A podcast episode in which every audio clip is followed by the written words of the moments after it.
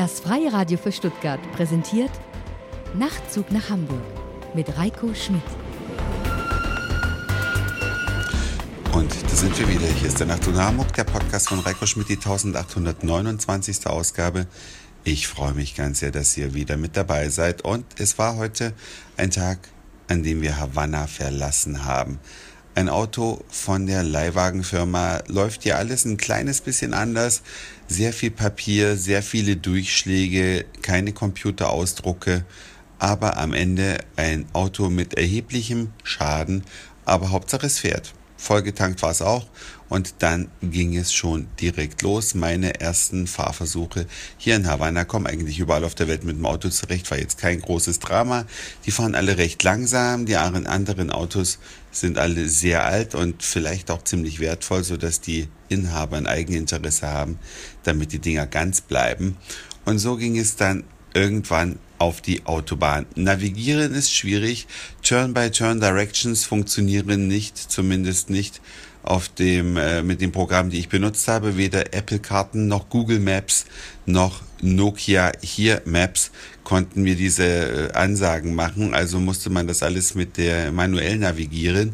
Haben wir aber einigermaßen geschafft. Dann ging es dann auf die Autobahn und auf der Autobahn passieren einem Sachen, Leute, in Deutschland undenkbar. Fußgänger, Radfahrer, Eselkarren, die alle sind auf der Autobahn unterwegs. Man kann praktisch überall rechts ranfahren. Man kann links abbiegen auf der Autobahn, praktisch über die entgegenkommende Fahrspur hinweg runterfahren von der Autobahn. Es stehen fliegende Händler am Autobahnrand, die laufen dir fast ins Auto, um dir Ananas, Getränke und sonstige Sachen zum Mitnehmen anzudrehen. Und so sind wir dann schon einigermaßen überrascht über Land gefahren und nach circa 50 Kilometern geraten wir in eine Polizeikontrolle. Und schon in der Autovermietung hat man uns gewarnt gesagt, wenn irgendwelche Kontrollen sind, niemals Geld bezahlen, weil gegen die Korruption auf diese Art und Weise gekämpft werden soll. Es gibt ein Formular, das tragen wir praktisch bei uns, das haben wir bei der Autovermietung bekommen. Da werden die Strafen eingetragen. Und erst wenn man den Mietwagen dann am Flughafen zurückgibt, dann zahlt man die Strafen. Das wussten wir. Also sind wir dann da bei diesem Polizisten angehalten. Er hat uns begrüßt, hat uns seine ja, Dienstmarke, möchte ich es mal nennen, gezeigt und meinte, sprach super gut Englisch und auch ein paar Brocken Deutsch, meinte, ob wir nicht einen Passagier mitnehmen könnten. Unter der Brücke, unter der wir angehalten worden sind, standen nämlich etliche Menschen, da stehen die ganzen Anhalter und Anhalterinnen unter den Autobahnbrücken. Man kann dann einfach anhalten und die Leute mitnehmen. Und wir haben uns schon überlegt, wir wollen auch mal jemanden mitnehmen. Einfach, um es mal gemacht zu haben. Und jetzt hat uns das Schicksal praktisch schon eingeholt, denn der Polizist, der uns da angehalten hat, bat uns, eine Person mitzunehmen, die genau in die Stadt musste, in die wir auch wollten. Darüber mussten wir vorher Auskunft geben. Hintergrund, der Linienbus ist kaputt gegangen. Das kommt wohl in Kuba häufiger vor und wenn man hier die ollen Kisten sieht, die hier auf den Straßen unterwegs sind, wundert man sich nicht mehr, denn in Havanna haben wir noch gedacht, das ist alles Folklore, diese alten 50er Jahre Autos. Seit heute wissen wir, die Dinger werden ja ernsthaft gefahren, weil die Leute einfach kein Geld haben. Das sind also ganz gebräuchliche Autos, die Neuwagen oder äh, Autos moderner Bauart, so wie wir sie aus Mitteleuropa kennen, sind hier deutlich in der Unterzahl. Und die Dinger gehen halt kaputt, selbst die Busse. Leute, wir haben Busse gesehen. Eigentlich sind es LKWs mit einem aufge äh, klöppelten Holzkasten, auf dem bestimmt 50 Kinder von der Schule abgeholt worden sind. Ich habe es fotografiert, es ist unfassbar, wenn man das sieht. Das geht eigentlich gar nicht.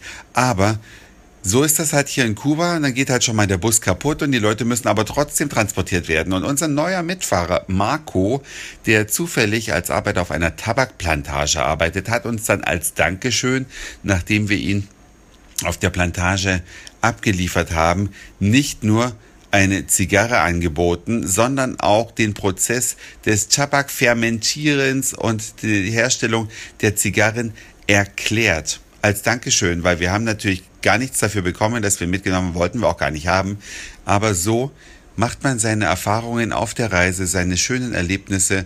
So haben wir eben jetzt Marco kennengelernt, der uns dann das Tabakhandwerk ein bisschen gezeigt hat und vor allen Dingen auch erläutert hat, wie man Fake-Zigarren oder gefälschte Zigarren von echten unterscheiden kann ein ganz witziges Wissen, was man wahrscheinlich selten braucht, vor allem als Nichtraucher, aber schön, wenn man es mal gehört hat. Und dann sind wir in Vinales eingetroffen, das ist das Ziel unserer heutigen Reise.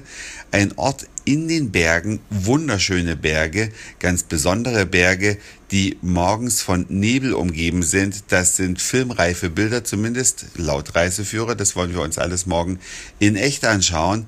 Wir haben also eine ganze Weile noch gebraucht, um unsere Pension zu finden, denn wir wohnen in einem, wie heißt das, Particulares.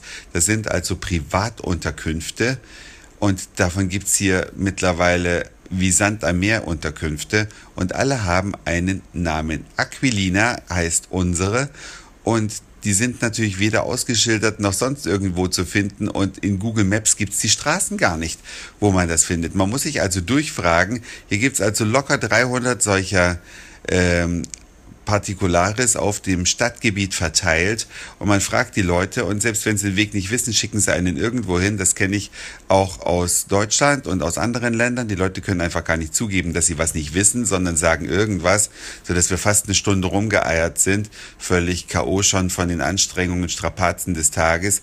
Sind wir jetzt hier glücklich gelandet mit einem Mangosaft von Aquilina äh, zubereitet, mit einer Dachterrasse oben auf dem Haus, mit kühlem Bier im Kühlschrank und vor allem mit Blick auf diese Berge. Ganz besonders. Das war's für heute. Dankeschön fürs Zuhören, für den Speicherplatz auf euren Geräten. Ich sag Moin Mahlzeit oder guten Abend, je nachdem, wann ihr mich hier gehört habt. Und vielleicht hören wir uns schon morgen wieder. Euer Reiko. Nachtzug nach Hamburg.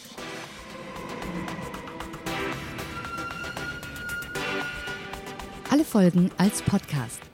Und mehr auf nachtzugnachhamburg.de.